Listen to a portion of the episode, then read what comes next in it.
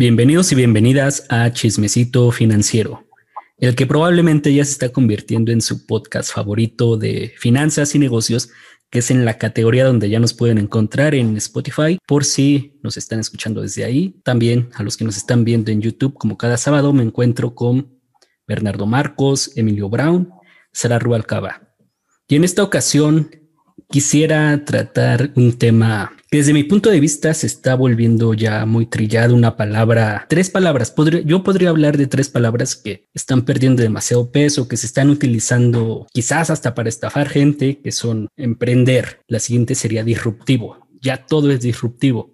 Y de lo que quiero hablar ahorita es de libertad financiera. En sí, ¿qué es la libertad financiera? Tal vez es algo que nosotros cuatro y los que nos están escuchando estamos tratando de alcanzar. Para eso, primero me gustaría conocer su punto de vista. Ustedes, ¿cómo definirían esa palabra, libertad financiera? Bueno, Alejandro, me di cuenta que leíste nuestros nombres para presentarnos.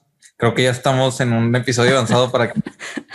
Pero de libertad financiera, lo que dices es que se está volviendo una palabra bien trillada o un término bien trillado. Estoy totalmente de acuerdo y creo que es un algo que se está glorificando, o sea, se está glorificando demasiado la libertad financiera y lo que primero se pensaba como la libertad financiera es este aquel patrimonio que te permite vivir sin tener que tener sin, sin tener que tener o depender de un trabajo específicamente de una sola fuente de ingreso, tener diferentes fuentes de ingreso, tener inversiones y poder decidir de repente, oye, quiero viajar o puedo, me, despiden y me puedo mantener por los próximos años. La libertad financiera es, al final de cuentas, eso que te permite vivir sin depender de algo específicamente. En lo personal, ya no creo que sea una aspiración que me encante, así como se describe. Yo no, pues por ahora al menos no tengo motivaciones por dejar de trabajar. De hecho, cada vez me motiva más. Creo que yo lo que quisiera hacer es cada vez crear más equipos de trabajo eh, y poder seguir teniendo más responsabilidades y responsabilidades más grandes. Y eso fue una conclusión que tuve pues los últimos meses, porque sí me di cuenta, oye, la libertad financiera o estar encerrado o no tener responsabilidades, ¿qué tanto aporta en tu vida o de qué se trata? Como gente que habla en el tema de finanzas, es importante que como quiera discutamos esto. ¿Qué opinan ustedes? En mi caso, o sea, yo sí estoy, o sea, un poquito de acuerdo contigo en la parte que trabajar es muy importante. En el momento que dejas de trabajar, pues pierdes muchas cosas en tu vida. La actividad física y mental es de suma importancia para vivir correctamente. Sin embargo, si lo utilizas de la forma correcta, libertad financiera, creo que es muy bueno porque eso también te da mucha tranquilidad, que es lo más importante que te pueda dar la libertad. Y lo importante es cómo lo estás planteando o la razón por la cual quieres ser libre financieramente. O sea, en mi caso, yo aunque ya tengo un plazo que me gustaría ser libre financieramente, o sea, voy a tener como distintas etapas de cierta cantidad de monto al mes de forma pasiva, para alcanzar distintos niveles de la libertad financiera. Pero es aplicarlo, como dije, de la forma correcta y no tener la mentalidad que vas a dejar de trabajar, sino la mentalidad que tienes la tranquilidad, que en dado caso pierdas tu trabajo, en dado caso que quieras hacer, no sé, un viaje largo, puedas hacerlo sin la necesidad de estar dependiendo de una sola fuente de ingresos, como comentaste. Yo, en mi caso, la libertad financiera la haría un sinónimo a opciones, oportunidad, decisión esas serían como palabras que me gustaría asociar, porque para mí, digo, creo que el, estereotipo ha cambiado mucho, ¿no? Creo que desde hace unos años nosotros veíamos a los millonarios con sus coches o con sus mansiones y creo que las personas, o digo, por lo menos de mi generación, creo yo, ha ido cambiando la idea y la meta que tenemos. Por ejemplo, en mis metas como tal, pues ya en ningún momento es tener una mansión tal vez. En mis metas de corto a mediano plazo, por lo menos hablando, simplemente es tener la opción de dejar de trabajar si quiero, pero como dice Bernardo, o sea, yo no estoy listo para dejar de trabajar. Más bien creo que la libertad te da la opción de hacerlo, más no te está obligando a dejarlo. Y digo, por mi lado, creo que hablando de libertad financiera, pues existen muchísimas, incluso teorías de, personas o leyes, por así decirlo, como la ley del 4%, ¿no? Que básicamente te pide tener un monto invertido, creo que son 25 veces tus gastos anuales para cada año retirar únicamente el 4%. ¿Qué digo? Cada vez pierden relevancia ese tipo de cosas desde mi punto de vista porque uno, la inflación sigue aumentando y ese 4% cada vez lo veo más improbable yo. Y por el otro lado, pues conservar, creo que llegas a un punto en el que ya no buscas crecer tu patrimonio, más bien buscas protegerlo y conservarlo, que ese es como yo lo definiría. La aspiración más importante pudiera ser, eh, en mi opinión al menos, llegar a tener un portafolio que te permita elegir tus responsabilidades. O sea, no tener que hacer, que tener responsabilidades porque alguien más te las impone, pero tú elegir qué cosas quieres mejorar, qué cosas quieres hacer. Y como dices, los millonarios antes, o lo que se aspiraba cuando se pensaba ser millonario era, oye, no, pues quiero tener una mansión, quiero tener lo que tú quieras, este, yates, lo que sea. Y ahora, pues bueno, ves a Bill Gates teniendo su fundación y ese es donde dedica la mayor cantidad del tiempo. Ves a Warren Buffett, pues en su casa que compró en los setentas. Ha cambiado esa, esa, esa imagen porque ya se es más consciente de la felicidad. Se, busca más el ser feliz al ser eh, millonario económicamente. Pero sí, eso del portafolio yo creo que sí aplica, lo del 4% todavía. Creo que mientras más se desarrollan las economías, ese 4% va a ser más válido. Y es una buena base. O sea, tener eso como una brújula me parece algo bastante eh, acertado. Pero pues por ahí va. Ahora sí, Alex, ¿qué opinas? Yo sí tendría que definir la libertad financiera de una manera que sea medible y que aplique de igual forma para todos sería eso, que la alcanzas cuando amasas 25 veces tus gastos anuales que es parecido a la regla del, 4%, de ahí sale, que considera 100 años de retroceso en, los rendimientos que ha dado la bolsa de valores, incluyendo las recesiones, justamente incluye esas recesiones y te dice, aunque estemos en crisis, tú sigues retirando tu 4% y en los momentos de recuperación eh, vas a nivelarte. Entonces yo sí la definiría así. Ahora, creo que es una palabra que incluso se está volviendo odiosa. Yo es algo que, personalmente no aspiro, si me muero sin alcanzar la libertad financiera, no pasa nada, porque además tus gastos es normal que vayan aumentando con el paso del tiempo, no puedes predecirlos. Mis 25 años de, gastos de hoy no van a ser los mismos que voy a tener en dos años, quizás si yo voy a tener un hijo, eh, cuando empiece a ser mayor y tenga que, que usar tratamientos para no verme tan demacrado, todo eso va a hacer que tus gastos vayan aumentando. Entonces sería un número que va a ir cambiando con el tiempo. Tal vez hoy tienes libertad financiera, aumentan tus gastos y dejas de perderla si nos basamos en esa definición. Yo creo que más bien muchas de estas personas que intentan vender esa, esa vida de lujos la han sobreutilizado para manipular como manipulación emocional de que mira, esto es la libertad financiera, viajar en, jets, eh, romper champañas y tal vez la, la gente que,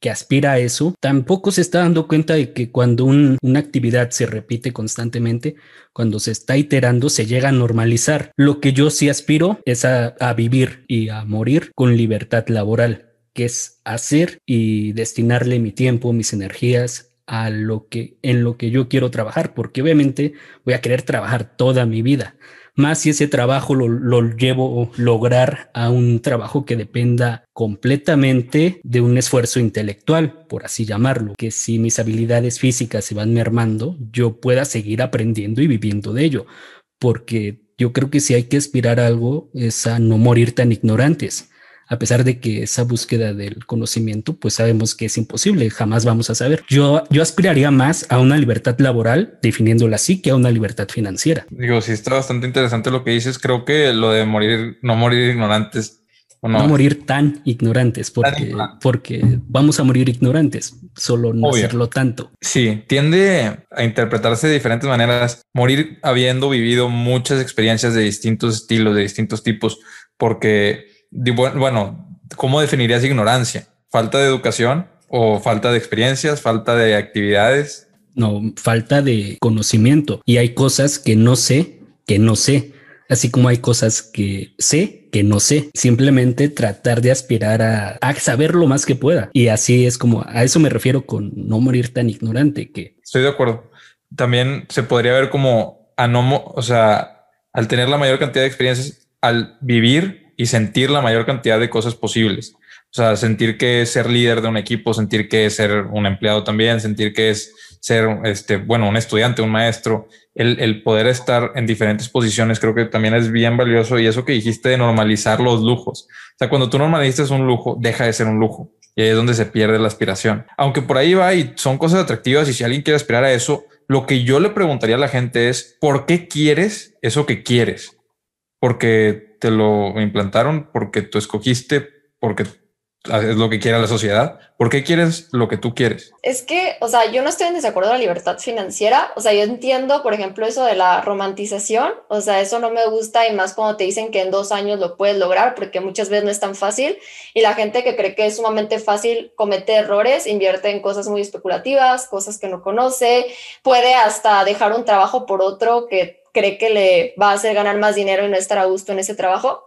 O sea, son muchos factores, pero creo que si lo utilizas de la forma correcta, eso mismo de que tiene la libertad, también es más fácil que elijas algo que quieres hacer.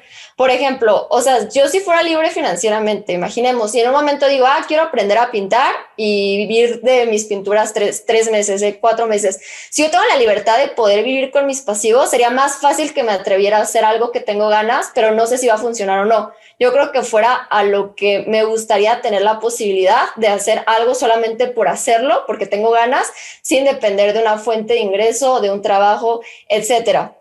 Pero yo siempre hablo mucho del minimalismo porque creo que ahorita, o sea, lo importante es que entendamos lo que necesitamos, lo que sí nos está nutriendo y no tomar en cuenta a esas personas que te venden la libertad financiera con lujos. O sea, yo tomo en cuenta la libertad financiera con lo que requieres, o sea, lo que estás requiriendo en este momento, eliminando esos lujos que no son tan necesarios. Pero a mí es la forma que me gusta pensar que eso me haría tomar decisiones de forma más fácil. O sea, yo creo que así tendría la opción de poder hacer muchas cosas que en este momento me la pienso dos o tres veces más solamente por depender de alguna fuente de ingreso y por tener que trabajar ciertas horas al día. Y ustedes cuando, digo, le pregunto a Sara y a Bernardo, digo, tal vez Alejandro también lo consideraría alcanzar, pero para ustedes la libertad financiera, o sea, ¿en cuánto tiempo les gustaría alcanzarlo y en qué lo están considerando? O sea, al nivel de vida que tienen ahorita o con qué inflación del estilo de vida.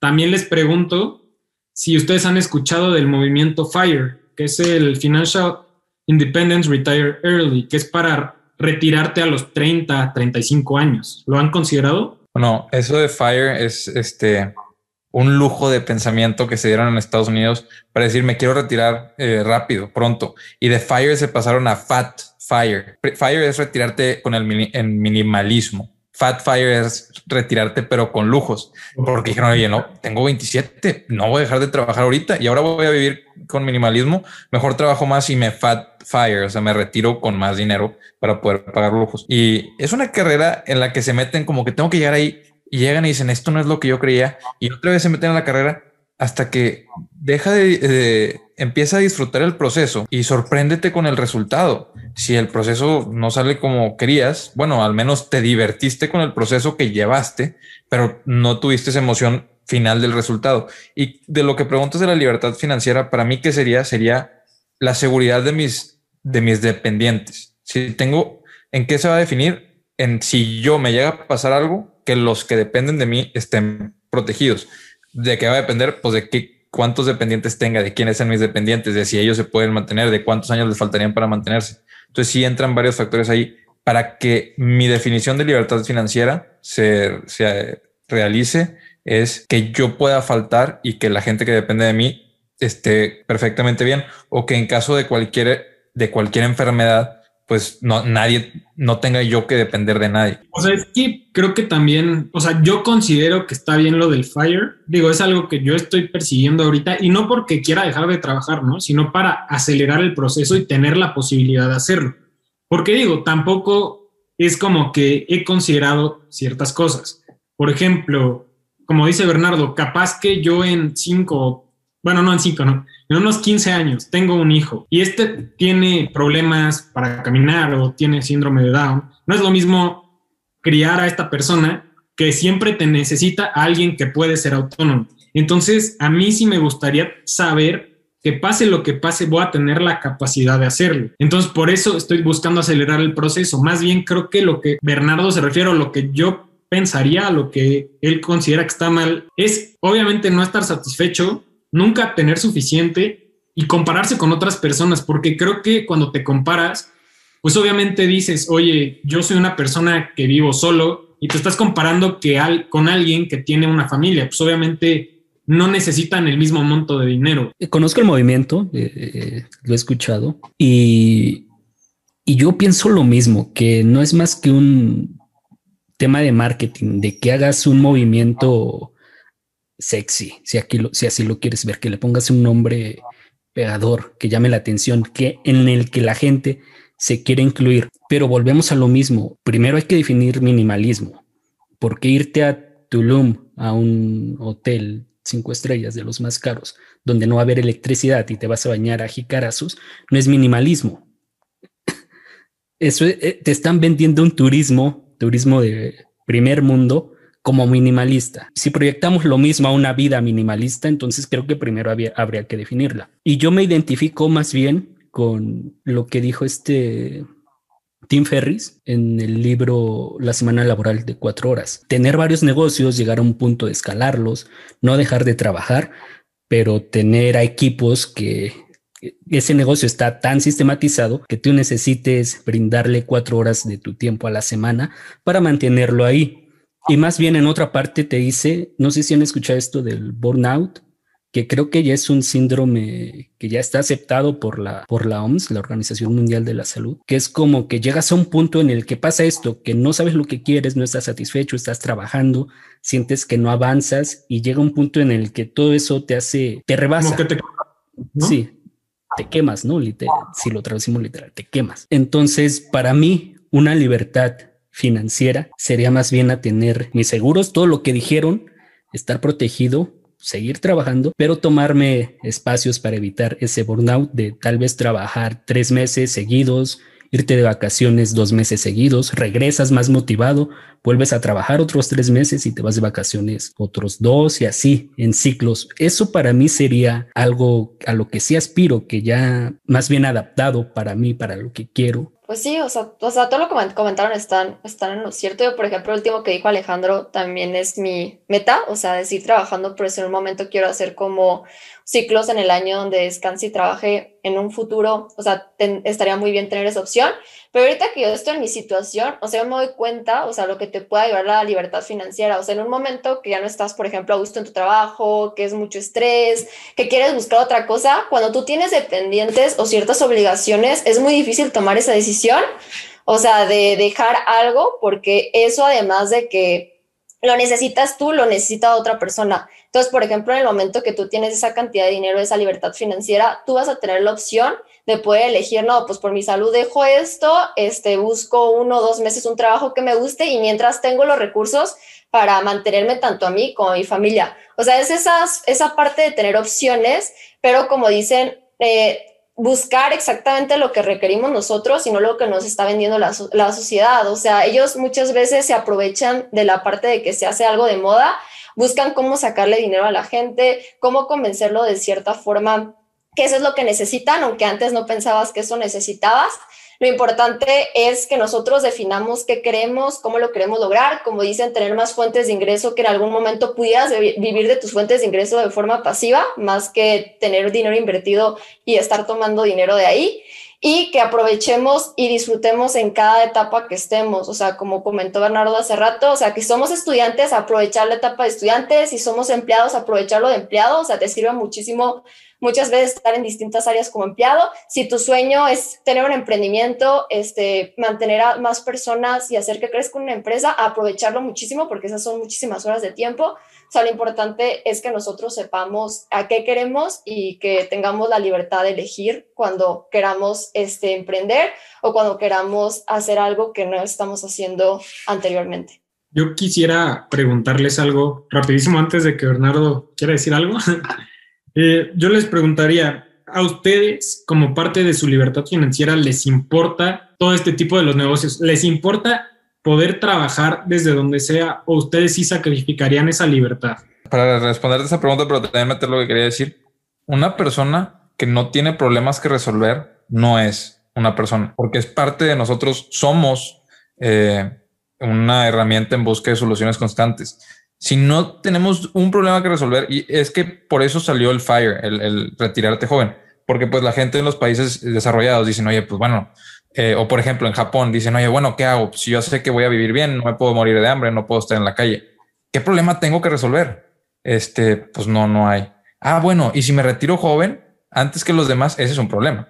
Entonces, bueno, ya, ya cumpliste con ese problema. Y no estamos aquí para criticar las metas de nadie. Si tu meta es retirarte lo más, lo más joven posible, eso es algo que a ti te mueve y, y persíguelo. Nada más cuestionate por qué es algo que yo quiero. Y si la respuesta es porque es algo que a mí me hace despertarme con ganas de hacer las cosas, entonces retírate a los 23 si puedes. Eh, sería un lujo. Eh, nada más creo que no hay que glorificar el retiro porque el día que dejas de trabajar es el día que te empiezas a morir. Nada más que eh, la pregunta es, ¿en qué dejas de trabajar? Porque te puedes retirar del trabajo, pero seguir eh, trabajando en ti mismo. O sea, te puedes, te puedes retirar de la vida laboral y empezar a trabajar en ti o en tu familia o en tus hijos, en, lo que tú quieras, en enseñarle a los demás cosas. Y es todo eso son, son problemas por resolver, son trabajos, son cosas que te van a hacer sentirte realizado y creo que Creo que eso es a lo que pudiéramos aspirar llegar lo más pronto posible y no tanto decir, oye, ¿sabes qué? Como lo que pregunté Emilio, oye, ¿te importa trabajar en cualquier lugar? ¿Quisieras, sacrificarías el trabajar en cualquier lugar? Yo la verdad eh, no tendría problema con estar en una ciudad siempre y cuando pueda viajar, pero el poder trabajar del lugar que yo quiera va a depender mucho del tipo del trabajo que esté haciendo. O sea, si tengo que convivir con personas, si voy a tener un equipo de trabajo, prefiero verlos físicamente eh, prefiero estar con ellos y colaborar a tener que, tener o sea, una relación en, línea que creo que va a ser mucho más difícil para aprender, para entenderse, para conocer lo que en verdad hace una persona como es una persona. Aquí creo que también volvemos a lo mismo, ¿no? Quizás esto que a lo que sí deberíamos de aspirar es a esa libertad laboral, de decir desde dónde trabajar, en qué trabajar, de qué forma. Yo, por ejemplo, no me veo tanto como un líder de equipo porque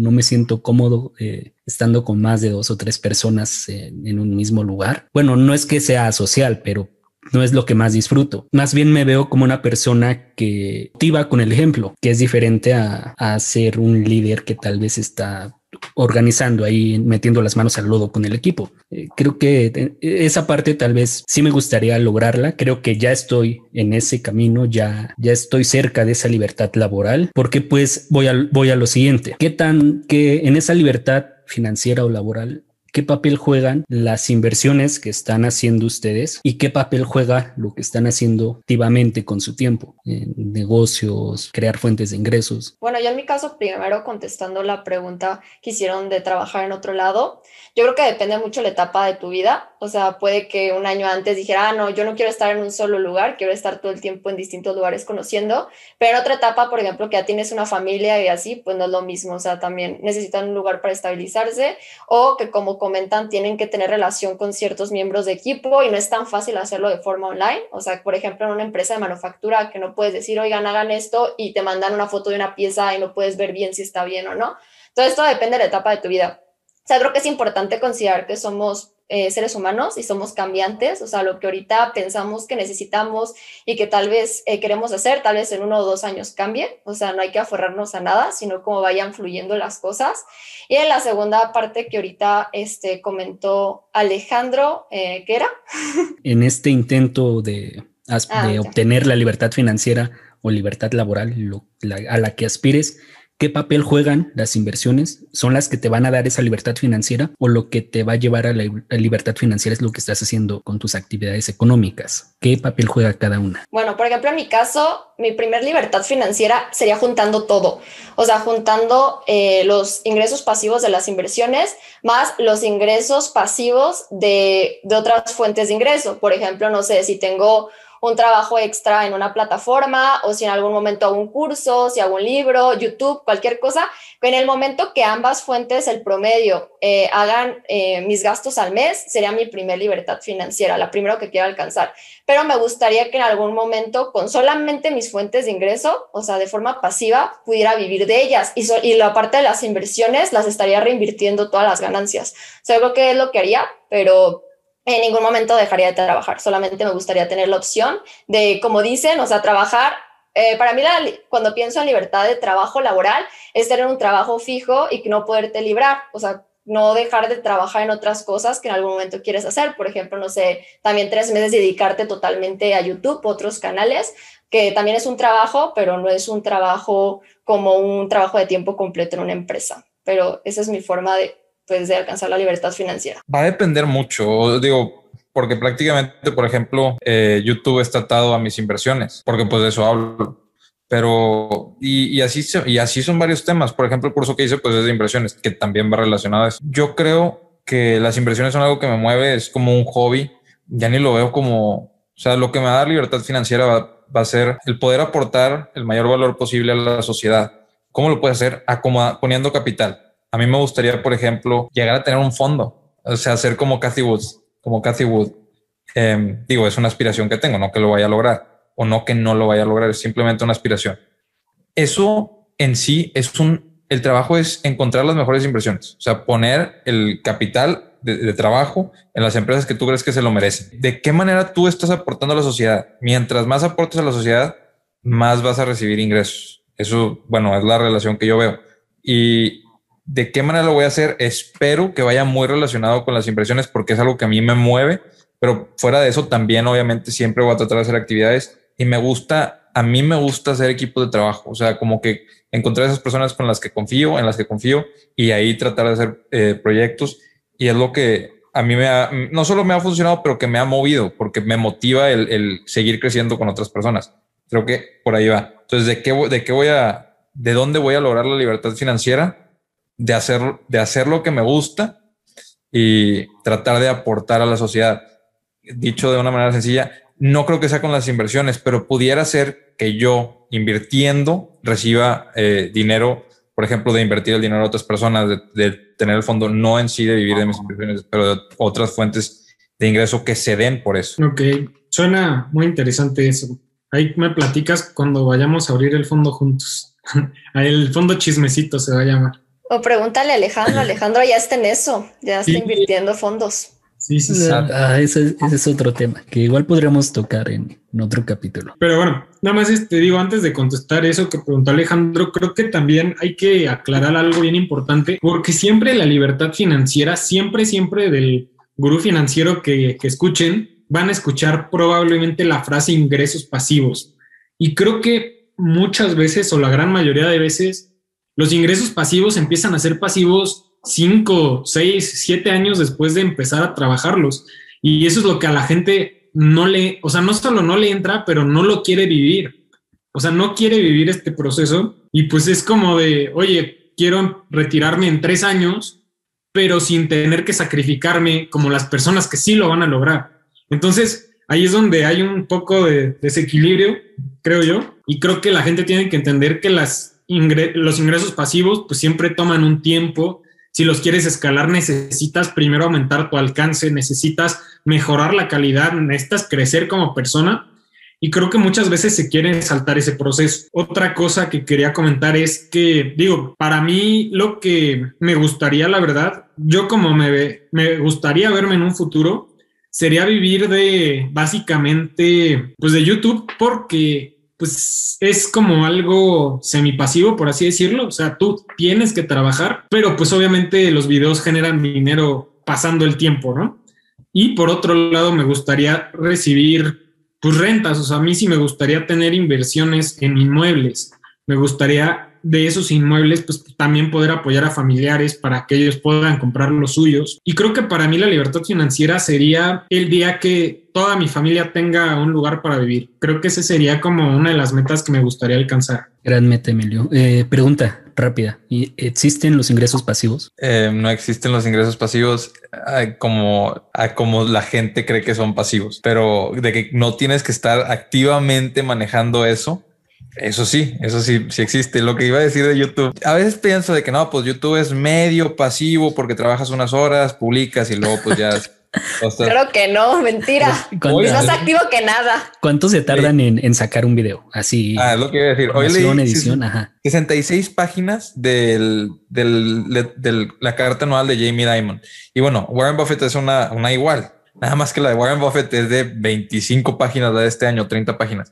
Yo no sabía que esto era de 66. Decía, ¿qué onda que no acabo y no acabo y no acabo? Seguía leyendo. Vi el reloj, dos horas y media leyendo y no, había acabado la lectura. Dije, no puede ser. Voy a, de que, qué tan largo es. Eran 66 páginas, faltaban 16. Dijo que bueno, ya voy a leer un poquito más rápido. Lo terminé de leer, grabé el video de volada, edité muy rápido y lo subí. Fueron en total el proceso completo cinco horas. Cinco horas que es uno de los videos que menos vistas tuvo porque a, la, que, a qué tanta gente le interesa decir, oye, ¿qué dijo el director de JP Morgan sobre el futuro de la economía y de las fintechs? Bueno, eso fue lo que leí. Pues a la gente no le interesa tanto pasivo para nada. No, y bueno, en mi caso yo me tardo como fácil ocho horas de investigación porque me gusta dar datos en mis videos y he encontrado ya como que después de un tiempo encuentras a este video tal vez si va a pegar, este sabes que no va a pegar, pero tú quieres hablar de eso. Y yo creo que a eso vas con libertad laboral, ¿no? De que, en de que quizás ahorita al principio estás como que atado a lo que sabes que va a pegar o que la gente está buscando, pero en algún momento puedes ir metiendo uno, dos videos, en algún momento un mes completo de temas que por supuesto estén dentro del nicho, pero que tú quieres hablar y que tal vez no están tan demandados como esa carta. Yo no creo que YouTube sea pasivo o semipasivo y, y no sé ahorita cómo funciona el algoritmo. Por eso creo que no, porque videos de más de un año chance ya ni tienen visitas. Sí, yo también, ¿no? O sea, es súper activo y además todo depende del creador. O sea, si eres un creador que trata de poner videos evergreen o de mucha calidad, pues vas a tardar muchísimo tiempo en, como dice Alex, en investigar el tema, en ver cómo lo vas a presentar. O sea, primero tienes que planear cómo, yo por ejemplo, yo pienso muchísimo cómo presentarlo de una forma ordenada y que la gente entienda todo de, totalmente, o sea, cómo voy a poner en la pantalla las cosas y así. Y además si son como yo, yo a veces grabo dos o tres veces el mismo video porque digo, ay, no pude hacerlo de esta forma y lo vuelvo a grabar. O eso de que ah, está despeinada y no me di cuenta. Entonces todo también va a depender del creador. Yo sé que, por ejemplo, Bernardo solamente se pone, prende la cámara y comienza. Entonces también eso puede hacer que dediques mucho más tiempo al canal de YouTube. Pero como comenta al final Alejandro, yo creo que ha cambiado muchísimo el algoritmo. Entonces si antes sí podía un video verse muchísimo tiempo después, todavía se puede, pero es mucho menos la posibilidad de que se siga viendo, eh, tenga muchas vistas después de mucho tiempo. Entonces es algo que te tiene que gustar para ponerte a hacer videos de YouTube. Si tienes la mentalidad de que en seis meses vas a empezar a monetizar y se van a seguir viendo los videos y así, pues no vas a crecer y en algún momento te vas a rendir. O sea, es hacerlo por gusto y porque sientes que ese contenido puede ayudar a alguien más. Ya nos pasamos completamente a hablar de, YouTube, pasando de libertad financiera a YouTube, pero, pero entiendo que es parte de, de uno de sus de sus fuentes de ingreso, ¿no? Que en algún momento les va a permitir eso, llegar a la libertad financiera. Yo como que en ese sentido estoy muy, pienso muy acorde con Emilio. Si yo quisiera alcanzarla de alguna forma, incluso podría dejar de lado totalmente los activos financieros como tal, bolsa de valores, pero si tengo un portafolio ya de inmuebles que me permiten vivir de mis rentas. Yo sería la persona más feliz del mundo haciendo eso. bueno, eso pienso. Pero puedes ser la persona más feliz del mundo hoy y luego te agregas eso. Más uno, sí. Es que ese es el problema, güey. O sea, que la gente dice, voy a hacer cuando, pero pues, ¿cómo sabes? ¿O por qué piensas? No, pues porque se ve bien en la tele. Pero sí, tiene razón. O sea, yo digo, sería algo bien padre. Yo también aspiraría a lo mismo. a ver, pero si les dieran elegir eh, un, un, solo tipo de ingreso, que saben que este va a ser el, el que me va a llevar a la libertad financiera. Ya para ir cerrando el tema, ¿cuál elegirían de todos los que conocen y de todas sus actividades? Eh, o incluso que ahorita pueden no, no tener, pero que, que aspiran. Es que ese, o sea, yo lo del fondo, lo de acomodar capital, es, si yo pudiera ganar dinero acomodando capital como lo ha hecho digo Warren Buffett porque son los nombres que conocen, Ray Dalio. Yo sería, yo con eso estaría con. Yo, pues en mi caso, teniendo una empresa y en algún momento yo poderme salir y solamente hacer juntas de forma, no sé, trimestral o algo, pero tener a alguien que confío totalmente y se encargue de ella porque aparte de que pues yo puedo vivir de eso, hay mucha gente que también podría vivir de eso. Ahorita en poco tiempo no voy a poner otro negocio, pero en un futuro sí, ya que esté segura de qué sector quiero y eh, tener súper planeado todo, sí me gustaría que ese fuera mi ingreso principal. Yo por mi lado sí mantengo lo de los bienes raíces porque es algo bien diferente. O sea, digo, de la forma que yo pienso, creo que se me hace mucho más interesante porque estamos hablando de un bien tangible, por así decirlo, ¿no? O sea, lo que yo veo en mis inversiones en mi celular, pues no es algo que yo pueda tal vez como medir, obviamente se pueden contabilizar, pero no estoy viendo como el esfuerzo reflejado, o sea, sí se ve, pero no sé cómo explicarlo, o sea, no es como entrar a una casa que te estás comprando para rentarla, en donde puedas ver, sentir, o sea, creo que esa parte para mí es importante y es algo que yo no recibo, por ejemplo, de ver una gráfica en mi celular subir y bajar. O sea, creo que yo sí preferiría el lado de poder ver lo que estoy creando y verlo materializado a mis alrededores. Creo que esa es como la forma en la que yo pensaría. Bueno, es que a mí se me pasa eso con las acciones. O sea, porque voy viendo lo que va haciendo Facebook. Facebook es una empresa totalmente diferente hoy que hace cuatro años cuando por primera vez le puse atención. Entonces, o sea, como que me siento de, no, oye, soy parte de algo, de un movimiento y todo. Y, te, informas, escuchas, hasta te sientes amigo de los directores porque los escuchas. Creo que todos podemos estar de acuerdo, aunque no es nuestra aspiración principal, que vamos eventualmente a tener que llegar a la libertad financiera por lo que queremos hacer y por lo que estamos haciendo, por lo que estamos buscando. Nada más no es, pues digo, lo que todos dijimos fue no lo glorifiques, o sea, que no sea tu principal meta, que sea algo que se dé por lo que tú estés haciendo y porque te haga, te haga sentir bien lo que estás haciendo. Y además, muy importante, creo que todos, lo padre que se me hizo es que tienen motivaciones como no solamente para ustedes. Entonces yo creo que esa es la mejor forma de llegar a algo. Por ejemplo, Bernardo, eso del fondo, que va a ayudar a gente a aumentar su capital. Luego Emilio, de que sí voy a tener mis casas, mis inmuebles, pero también mi familia donde va a vivir. Y luego también Alejandro, pues en algún momento también quiere ayudar a más personas y yo pues dándole trabajo a gente. Entonces lo importante es que la motivación va más allá de solamente tú mismo. O sea, creo que entre más grande sea la motivación, más fácil se te va a hacer trabajar para, para eso y más pequeñas se te van a hacer las dificultades. Me gustó mucho esa conclusión del tema, estoy muy de acuerdo. Pues el otro tema que al que podemos pasar es el tema de la inflación, que bueno, en México ya ahora estamos en el 4.67%, parece una burla. Decían que no, no iba a llegar la inflación. En Estados Unidos todavía no llega la inflación, pero en México ya la vemos reflejada. Mm, da miedo pensar que si en Estados Unidos llegan al 3%, ¿qué va a pasar con nosotros? ¿Nos vamos a ir al 6 o a dónde vamos a parar? ¿Qué, opinan ustedes? ¿Qué están viendo? Porque ni los economistas saben qué está pasando. Digo, nosotros tampoco, pero estamos aquí para opinar y para decir lo que pensamos y lo que vamos a hacer. No, o sea, tenemos la misma eh, oportunidad de atinarle que cualquier economista, porque históricamente, macroeconómicamente, es imposible predecir lo que va a pasar. Los economistas tienen su trabajo y todo, pero la mayoría de ellos en temas macroeconómicos no hacen más que jugar al tarot. Y entonces creo que en ese sentido podemos, estamos a la par. Cualquier cosa que digamos probablemente uno le va a atinar y no pasa nada. La frase dice, pasan seis meses del año los economistas prediciendo el futuro y los otros seis meses explicando por qué se equivocaron. sí, no recuerdo también en qué libro te menciona que, o sea, la economía sirve en retrospectiva, pero sí, la economía explica en retrospectiva lo que pasó y por qué pasó, pero no sirve para explicar lo que va a pasar en el futuro. Ahora, 6% de, de inflación era algo que teníamos hace 10 años. También hay, que, hay que ver que es una escala de tiempo muy pequeñita. Ahorita que hemos tenido como niveles de 4, por ahí del 4%, que ya no, que ya lo normalizamos. Es que debería estar normalizado. Deberíamos, necesitamos normalizarlo. Digo, en los 80s en México había inflaciones del 100% anual, 100% anual. Entonces los préstamos eran préstamos y tú cobrabas un 160% anual al préstamo y si la inflación no daba el kilo, si caía un poco más baja, pues tú como prestamista ganabas bastante. Eh, y eso se daba en México, era bastante alarmante. También tenemos la deuda en dólares antes, ya no se hace eso, ya podemos imprimir nuestro propio dinero para pagar nuestra propia deuda al menos. Pero en el 94 eso fue lo que pasó, teníamos deuda en dólares, el dólar se, se disparó y pues colapsó. Es que es imposible, en Estados Unidos también la inflación era más alta, es imposible justificar una inflación presente y futura con lo que sucedía antes. Antes los CETES eran mucho más altos.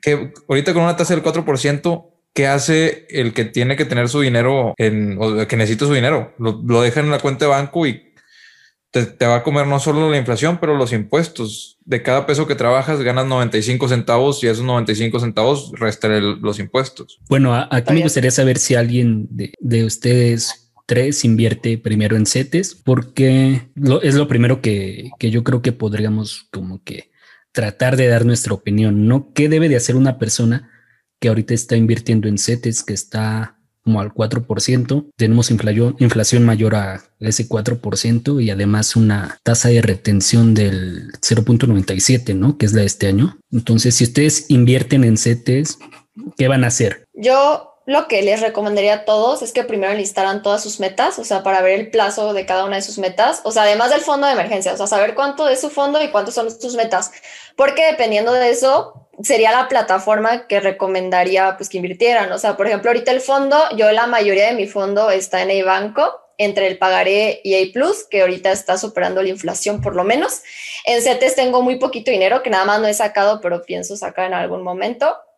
Y, por ejemplo, si ya tienes otra meta de que a un año, yo le recomendaría Sofipos como supertasas, no poner más de lo que es el seguro pro Sofipo, pero ya un 10% ya está bastante este, bueno, o sea, si vas a querer sacarlo en un año, porque pues puedes, por ejemplo, invertir, no sé, en un ETF, pero es mucho más arriesgado si estás seguro que en un año lo vas a sacar, porque además vas a tener que pagar impuestos, que las OFIPOS son libres hasta cierta cantidad. Entonces yo lo primero que le recomendaría es saber qué quieren para ver en dónde van a invertir su dinero.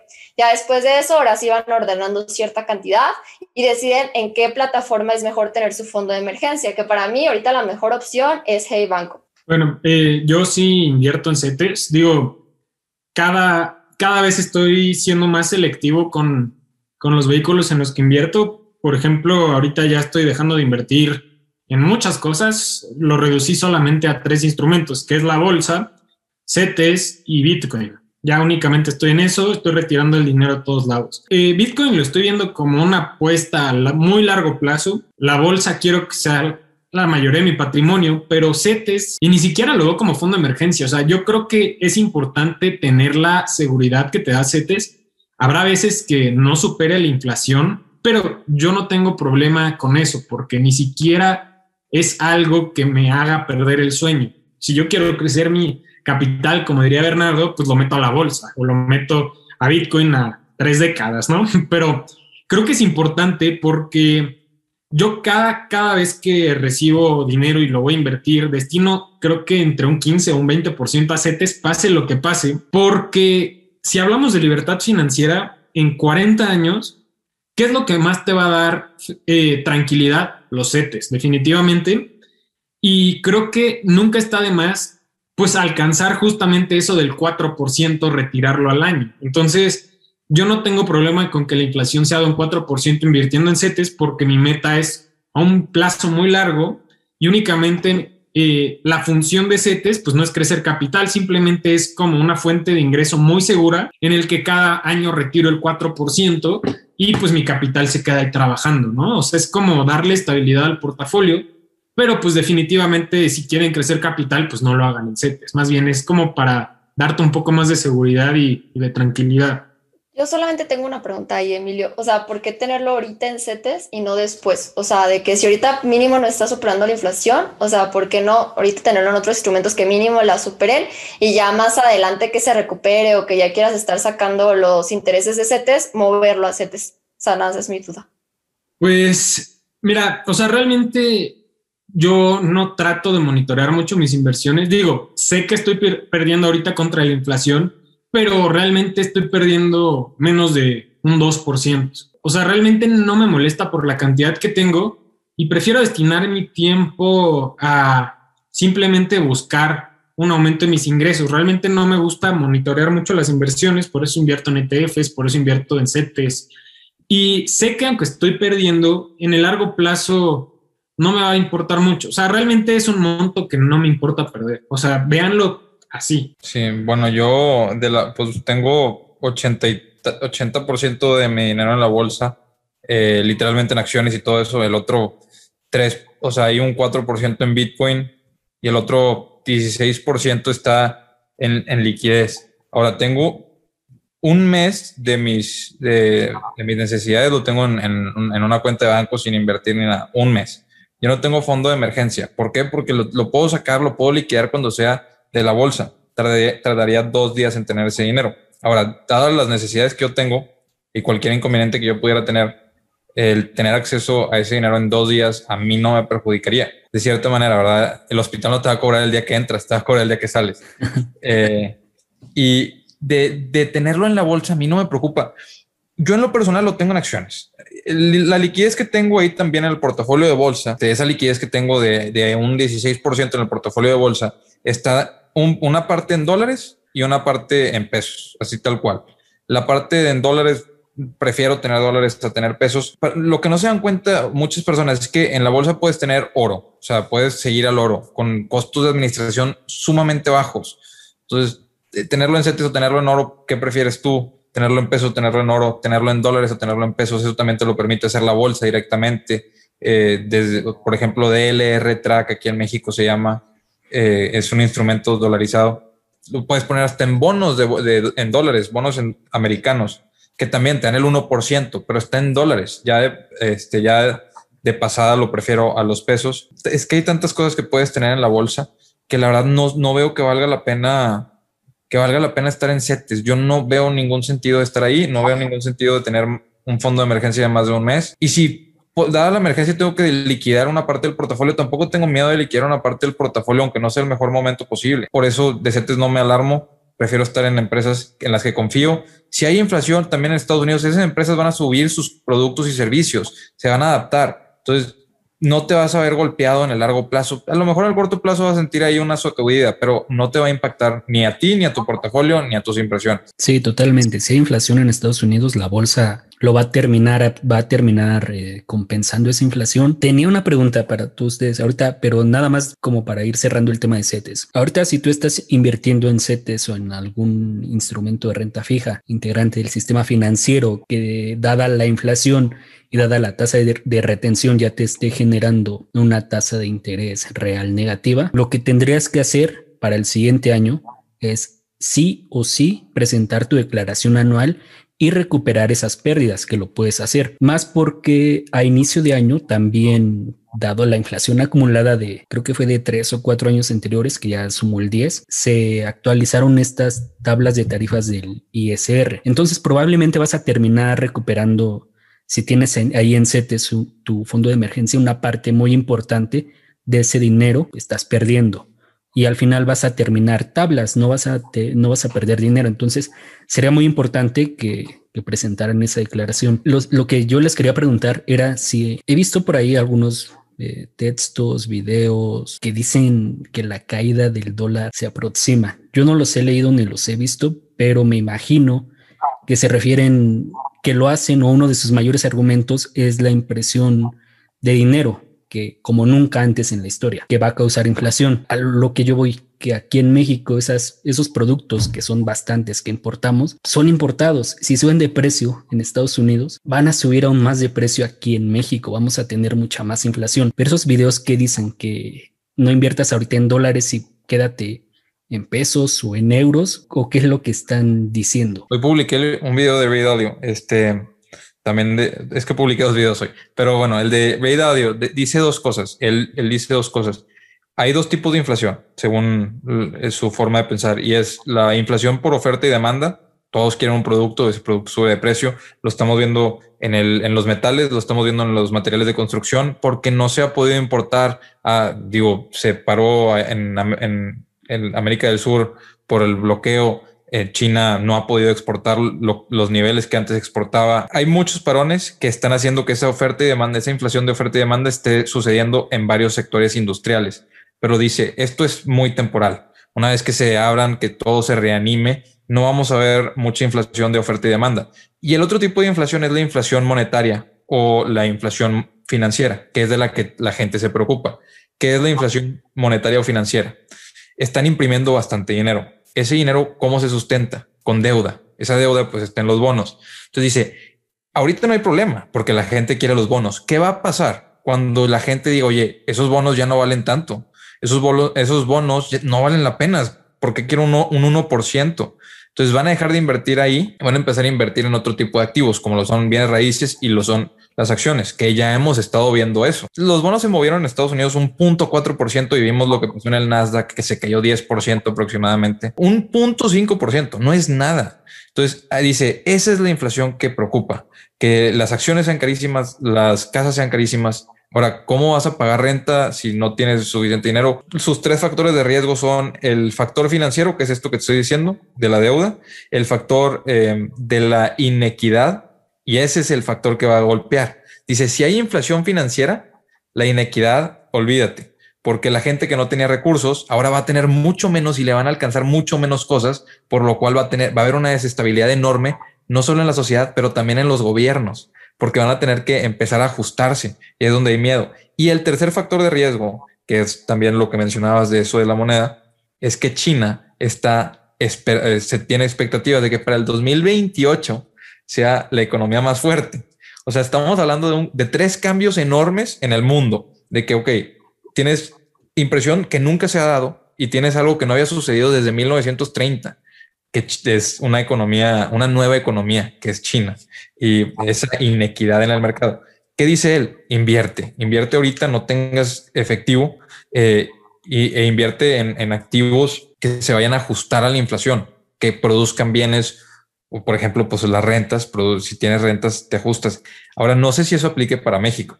No sé si las rentas en México se vayan a ajustar a esa inflación. Probablemente sí. Yo, por ejemplo, ahorita que dices de la inequidad, yo sí, o sea, no se puede tener equidad, obviamente, pero el problema es la extrema. O sea, es que es demasiado. Sabemos la diferencia entre los ricos y los pobres, que cada vez son más pobres, y la clase media que está a punto de dejar de existir en varios países. Y eso vemos en todos los sectores. Ahorita las vacunas dicen, ¿para qué están vacunando tanta gente en los países ricos y desarrollados, si en los pobres no lo están haciendo, se puede hacer otra cepa más fuerte y todos los vacunados pues ya no sirvió de nada. Entonces, pues ese es el principal problema. También eso de alertar tanto creo que está generando muchísimo miedo y se están realizando esas cosas, por ejemplo, ahorita que dices de los bonos y eso que luego va a repercutir más fuerte. Entonces aquí pues nosotros es preguntarnos en qué vamos a sentir más seguridad y yo también estoy totalmente de acuerdo invertir, no tener el dinero en efectivo. Por ejemplo, yo ahorita que empezó a pasar todo eso, yo con lo que me sentí más a gusto es como yo sí tengo mucho porcentaje en acciones individuales, el 70%, 70 de mi portafolio y el 30 en ETFs, es que empecé a buscar no solamente en tecnología, o sea, tenía mucho en tecnología, ya empecé a pensar en empresas de bienes de consumo básico, por ejemplo Walmart, y en ETFs en otros sectores, por ejemplo el industrial o otro que se esté moviendo un poquito más ahorita, pero todo va a depender de cada quien. O sea, si por ejemplo alguien se siente súper seguro ahorita invirtiendo en un ETF de oro, pues hágalo. Pero lo importante es que entendamos que siempre va a estar pasando esto en el mundo. O sea, no caigamos en la alerta y pues busquemos en qué vamos a sentir nosotros eh, más seguridad y también estar buscando más fuentes de ingreso para cualquier cosa que pase, tener más dinero para poder este, aguantar cualquier golpe en la economía. Sí, de acuerdo. Eh, yo quiero preguntarles algo a ustedes. ¿Ustedes han considerado invertir en UDIBonos e invertir en Bitcoin para contrarrestar la inflación? El tema de ahí es que Bitcoin no ha demostrado que, que sea un activo que pueda contra la inflación. O sea, no sabemos cómo se va a comportar. Eh, probablemente la gente decida vender, probablemente se quiera quedar, no, no sabemos. Eh, y ese es el miedo que tienen. De hecho, muchas, muchas personas decían, la teoría de muchas personas era, vamos a invertir en Bitcoin esperando que haya inflación alta y ahí ver un spike, eh, que es un swing trade que se trató de hacer. No se ha dado esa inflación, entonces no sabemos todavía cómo se va a comportar Bitcoin cuando se llegue a dar, si es que se llega a dar. Y lo otro es de lo que están invirtiendo las personas, eh, por ejemplo, Ray Audio, em, en oro, en petróleo y en acciones. Oro y, y petróleo son porcentajes más pequeños, cerca de un 10%, y las acciones son como un 40%, si no mal recuerdo. No, no recuerdo los números exactos, pero así, así hay varios, casos. Y como dices, Sara, creo que el buscar varios sectores que se puedan adaptar en precios para sus servicios y sus productos es lo importante.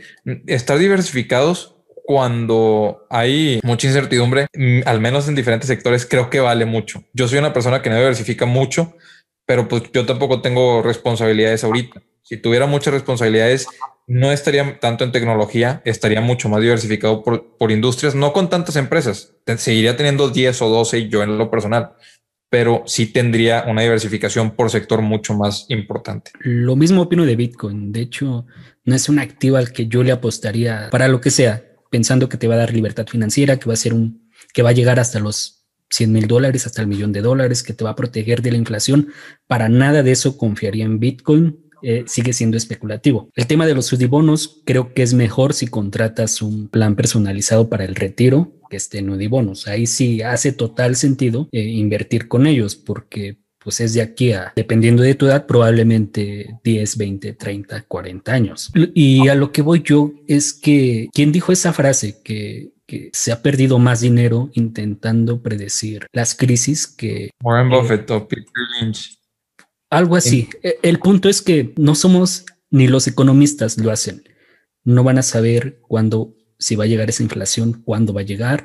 No van a saber lo que va a pasar realmente con China. Sigue siendo predicción proyectada, obviamente, pero, pero pues realmente no sabemos. Y yo creo que lo único que hace sentido hoy y siempre va a ser que sigas tu estrategia de, de inversión que sigas trabajando, que ese remanente lo sigas invirtiendo y eso inevitablemente se va a ajustar a la economía real, haya o no haya inflación. Si inviertes en empresas de valor siguiendo al SPY, que ya comprobada con todas las crisis que ha tenido Estados Unidos, que es quizás el país al que más volteamos a ver, pues te va a dar dinero en el futuro. Entonces yo creo que no, había, no habría que cambiar realmente la forma de invertir si ya es que ya la tienes bien definida, mecanizada. Sigue trabajando, sigue invirtiendo tu remanente y simplemente pues mira el show. Creo que algo bien importante para mencionar es tener tus deudas en tasa fija. Es lo, o sea, los peores errores que se han dado en las, en las devaluaciones y todo es que la gente tenía dinero, eh, sus deudas en tasas variables y dicen, me quitaron el carro, yo no sabía que me iban, me subieron mi tasa a 50%. Bueno, pero pues te advirtieron, no, no, nadie me dijo nada. Bueno, nada más revisa que sean tasas fijas y revisa la tasa. Y si no, trata de renovar, el, de refinanciar con una tasa fija, porque sí va a ser bien importante si es que se llega a dar, que obviamente todos son ideas y expectativas, y tener el dinero no en tasa fija de inversión. Ahí es donde no, porque no se va a ajustar. O sea, si tú estás invirtiendo en CETES o lo que cualquier es una SOFIPO o una tasa fija, difícilmente se va a ajustar, difícilmente te van a querer dar más. Sí, la frase que comentó Alex, ya la busqué y es de Peter Lynch, nada más primero. A ver, ¿cómo va? ¿Cómo va completa? Se ha perdido más dinero intentando prever las correcciones y protegiéndose frente a ellas que sufriéndolas realmente. Sí, totalmente. Ahorita para quien tiene dinero es bastante interesante empezar a ver hipotecas también, porque ahorita las tasas que te están ofreciendo son muy buenas y si le subes a la inflación, ese préstamo en términos reales termina siendo más barato para ti. No le conviene tanto a quien te lo está dando. Eso agrega el problema de la inequidad. Oye, el que tiene, pues ahorita aparte tiene oportunidades. Exacto. Y el que no tiene ahorita se está ahogando porque pues es que ni hay empleo. Está interesante y es, y es importante que si tienes la oportunidad, empieza a actuar. Y si pasó ahorita, pasó en el 2008, pasó en el 94, Em, pasó en el 2000, puede volver a pasar. Y, no es que ahorita esté, haya pasado, no es que ahorita esté pasando algo. Ahorita, bueno, tuvimos dificultades. Lo de la inflación, estamos pensando que pudiera existir. Estamos platicando como si fuera a darse. No sabemos qué vaya a pasar. Lo que sí puede estar seguro es que va a volver a pasar algo. Y si lo aplicas desde ahorita, tú vas a ser de esa parte de la sociedad que se beneficie de la inequidad y no la que se ve afectada. Eh, nada más para cerrar eso de los bonos que dijo Emilio, por ejemplo, en mi caso, a mí no me gusta la idea ahorita de bonos porque pues estás destinando tu dinero a cierto tiempo y si lo llegas a necesitar, pues no lo vas a poder este, sacar y pues es muy poco la tasa de interés fuera de la inflación que está ofreciendo. Se hace más interesante lo de Alex, que si en este momento querías una casa o quieres rentar una casa, no sé, para una plataforma con Airbnb, este, aprovechar que ahorita están las las tasas de interés muy bajas. Y en eso que comenta de, la, de, los intereses fijos, a veces ahorita se están portando muy mal los bancos, así que todos tengan mucho cuidado. O sea, tienen que estar al pendiente de sus créditos personales y de todo lo que le están ofreciendo. Yo tengo un familiar que hace como dos semanas, yo siempre estoy checando, o sea, me pedía de que checaba cómo iba el, el, el préstamo y todo. De la nada cambió este cuánto tiene que dar al mes y empezamos a checar con un asesor de Banamex y todo y le dijo que en un momento recibió una llamada y que aceptó, o sea, que les hiciera más grande el crédito, que tuviera más posibilidad de pedir más dinero, duplicándole la tasa de interés al año. Y en ningún momento recibió esa llamada. O sea, por eso hay que estar muy al pendientes de tus deudas y que la tasa de interés esté bien. Y si no, ir con la institución correspondiente para hacer que no estén pasando ese tipo de cosas. Y están aprovechando. A mí me han llegado al correo como tres este, ofertas de créditos personales a una tasa de interés altísima y están marque y marque como para que las tomes y se aprovechen de la gente que ahorita está necesitando dinero. Así que mucho cuidado. Mención no paga. Pues no dije ninguno. Por eso les dije, tenemos un chat privado y les dije, odio ese banco. No, no es porque me haya, no porque me haya pasado algo diferente, pero no me cae bien.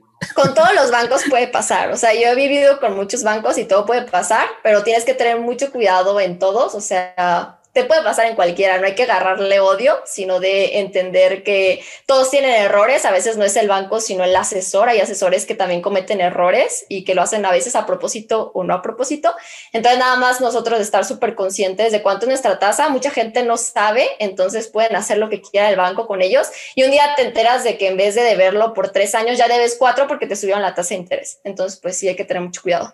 Sí, aplica igual para las tarjetas de crédito, ¿no? Ahorita no ocuparla para cubrir ese remanente de, que pudieras tener en tu, en tus gastos mensuales y simplemente mantenerla ahí como emergencia porque son todas, casi todas de tasa variable. Sí, y, si y hay veces dicen, oye, pero si necesitaba el dinero, este, pues necesito la tarjeta de crédito. No, si sabes que vas a necesitar el dinero, lo antes posible trata y saca un crédito personal. Te va a salir una tasa mucho mejor a que lo uses de la tarjeta de crédito. Eso es algo bien importante. Y bueno, los dos te van a afectar tu buro de crédito, sí, pero la tarjeta de crédito va a afectar tu cartera 10 veces peor. Y digo, si son un banco y nos quieren patrocinar, no estamos en contra de todos los bancos. hay algunos que, sí queremos. Para poner ahí el, nombre del banco. No, pero es que aparte puede ser de que eso pase con un crédito y en tarjetas no te pase absolutamente nada y tener muchísimas bonificaciones. O sea, la suerte de cada persona. Cada persona lo cuenta como lo pasó, como lo vivió. No, sí, obviamente. Y los bancos muchas veces se van a ver como los malos del cuento. Y más porque en una sociedad en la que hay mucha ignorancia se pueden aprovechar mucho. En Estados Unidos no tienen esos lujos, por ejemplo, digo, hay muchas protecciones. Ahora en México cada vez tiene más protecciones. Obviamente que si un banco nos quiere patrocinar, vamos a ver que sea bueno. yo, yo tengo una pregunta para Emilio. Emilio, tú eres el más joven de, de nosotros cuatro. Todo esto es completamente nuevo para nosotros estos escenarios de pandemia, de posible inflación. Es la primera crisis financiera de la que creo que tenemos conciencia financiera que nos ha tocado vivir, porque nos han tocado más, pero no me acuerdo. Quizás puedes preguntarle a alguien, pero en tu caso, Emilio, ¿tú qué le dirías a alguien eh, joven que tal vez ya terminando la universidad, eh, que está escuchando todo esto tal vez tan pesimista? ¿Tú qué le dirías? O empezando. Ajá, o empezando en todo este escenario, ¿qué es lo que que tendría que hacer? Pues mira, definitivamente lo primero que se tiene que hacer, digo, haya crisis o no, pues es empezar, es el patrimonio, ¿no? Eso, teniendo crisis o no, se tiene que empezar a la brevedad posible. ¿Cómo? ¿Cómo? Pues teniendo un trabajo y ahorrando una parte de lo que se está ganando. Digo, a partir de ahí empezar a crear fuentes de ingreso adicionales. Digo, se puede hacer con un negocio adicional o invirtiendo ese mismo dinero y que ese dinero vaya generando más dinero. Por el lado de los bancos, préstamos, todo eso, definitivamente saquen su tarjeta de crédito, aprendan a usarla, lean las letras chiquitas, lean contratos. Muchas veces, digo, esto no es señalando a ningún banco, como dijo Sara, pero tampoco o sea, también cuídense mucho, ¿no? Si los ven chavos o chavas, pues probablemente un asesor trate de, pues de aprovecharse. Y digo, no por hacerte mal, sino porque posiblemente la comisión que a él le toque será mayor si tú acabas pagando más. Entonces, también tengan cuidado con eso. Busquen ayuda de alguien que vea por ustedes y no por el negocio. O sea, traten de pedir ayuda de familiares, amigos o personas que tengan esta experiencia y que su interés sea tu bien y no una comisión, por así decirlo. Creo que esos serían algunos consejos que podría dar. Sí, me, gustó bastante, estuvo bastante completo, eh, abarcaste mucho. De, eso que estaba diciendo los bancos, nada más quiero agregar, si pasa que te ven chavo aparte y luego eh, si empezaste a trabajar y ven que estás recibiendo ahí tu nómina o lo que sea, te decir, oye, tenemos instrumentos de inversión. Son los instrumentos de inversión con peor rentabilidad en todo el mercado. Procura buscar unos peor que CETES. Peor que CETES. mucho peor. Este, procura buscar unos por fuera, procura, pues digo, es que si sabes que alguien está empezando, diría, dile que vea videos de YouTube Sí. nuestros cuatro canales. Que vean nuestros cuatro canales. El de Bernardo no. El, de Bernardo no se suscriban. Obviamente. Ah, por cierto. No son cuatro más chismecito. O sea, sin el de Bernardo, de nosotros y chismecito. digo, obviamente ya van a haber estado suscritos al mío, pero suscríbanse a Chismecito Financiero. Es bien importante porque necesitamos seguir eh, expandiendo su podcast favorito. Sí, necesitamos explotar como Alibaba. Como, ah, esa como, Roberto, como Roberto Jacobo Alibaba.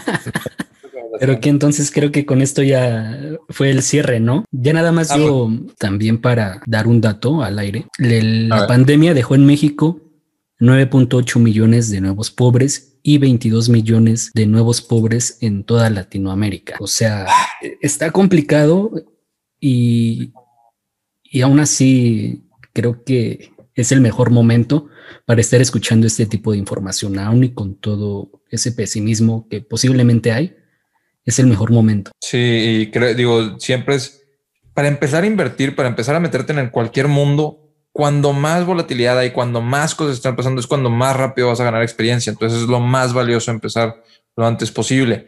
Em, y aprender de muchos instrumentos distintos. Digo, yo solo, yo, por ejemplo, decidí solo estar en la bolsa, pero sí investigué antes de otros instrumentos. Este también digo, creo que mis primeras inversiones, bueno, fueron criptomonedas, pero el punto es estar informado, estar aprendiendo, estar abiertos a, ver las cosas de los, a, ver opiniones de los demás. Pero muchas veces las opiniones de los demás son de ideas antiguas. Te van a decir, oye, no, pues no, me, no inviertes en bolsa porque qué miedo, ahí se pierde todo. Pero ¿por qué? ¿O de dónde sacaste eso? Esos no son los datos, esos son las de información. Cuestiónate cómo van a hacer las cosas en el futuro y quién te está diciendo esa recomendación. Sí, o sea, yo creo que los tres problemas más grandes de los que han mencionado hoy y otro extra, primero la inequidad extrema, que como dicen, o sea, no se va a resolver nada si sigue cada vez mayor, o sea, la diferencia entre pobres y ricos. El segundo es que mucha gente no busca correctamente, o sea, la primera opinión la cree y eso hace, o sea, no busca de varias fuentes y siempre tenemos que hacer eso en cualquier cosa que queramos realizar, en cualquier inversión. Y la tercera es que todo queremos al momento, o sea, creo que en esta generación, como todo es tan fácil, cada vez en Amazon tardan menos en llegar nuestro envío, no tarda en llegar en una hora entonces, cuando es algo que nos va a costar mucho trabajo, mucho tiempo, o sea, nos pensamos mucho en hacerlo y creemos que tiene que ser rápido como todo. Entonces, yo creo que poco a poco eliminando esas cosas, por lo menos nosotros mismos, o sea, puede cambiar mucho de uno por uno la sociedad, que son los problemas más grandes que veo ahorita. Para dejar esta reflexión pequeña, o sea, no es una reflexión, pero es una cuestión. Me sorprendió mucho porque Jamie Dimon, que es el director de, JP Morgan, es billonario. Eh, tiene, hay libros escritos sobre él entonces es una persona con mucho respeto en Wall Street, a la que le tienen mucho respeto en Wall Street. Escribió en estas 66 páginas que está viendo que se trata de solucionar los síntomas de la inequidad imprimiendo dinero. Ese dinero llega, son, llega en cheques, llega también a aportaciones a las escuelas, a los caminos, a todo eso. Pero esos cheques que llegan a las personas se van a gastar en súper, se van a gastar en rentas y todos esos ingresos, o sea, todo ese gasto, ¿a quién va a dar? Al dueño del, departamento, al dueño del supermercado, a los accionistas y dice, entonces estoy viendo el problema, me conocen por saber solucionar problemas, por ser eficiente, por, digo, JP Morgan es el banco más grande de Estados Unidos, por haber eh, llevado a JP Morgan donde está después de la crisis del 2008, donde muchos bancos desaparecieron. Y como quiera, no sé cómo solucionar este problema. No sé qué hacer, no sé cuál es la cuestión. Mi recomendación que se te ponga a trabajar el gobierno en equipo para solucionar los problemas, pero no pudo dar solución. Y eso es algo que nos deja pensando, ni las personas más preparadas saben. Entonces, digo, nada más para quedarnos pensando. Sí, igual puede ser el siguiente tema, el siguiente podcast, un poquito hablar de la inequidad, o sea, lo que está afectando a los distintos sectores de la economía y a las personas en distintos niveles económicos. Nada más, este, digo, para complementar algo que lo que me preguntó Alejandro de qué recomendar, yo quisiera agregar eh, seis puntos. Simplemente si quieres empezar a invertir, quieres empezar a ahorrar, conoce desde un principio qué problema está resolviendo tu inversión, qué rentabilidad tiene, qué riesgos tiene, qué impuestos vas a tener que pagar, qué inflación está en el año en el que tú estás invirtiendo y qué comisiones vas a tener que pagar. Creo que son los principales puntos que tienes que conocer cuando empiezas a invertir. Creo que era más para terminar esa parte. Pues vale, creo que con eso cerramos ya. Por último, si hay por ahí un banco escuchándonos, eh, no te quiere BBVA, que hay banco, los queremos. Si nos quieren patrocinar, adelante. Hay banco, hay banco. Ah, Gracias. Tú no, ah, es cierto. BBVA también. Y pues bueno, gracias por vernos. Eh, ya saben, si les gustó el capítulo, like. Ya estamos en Spotify. De seguro hay gente que quiere sacar su primer tarjeta de crédito, considérenlo. no, Costco City Banamex, adelante. Pues bueno, ya está, Hasta luego. Hasta luego. Gracias, síganos apoyando.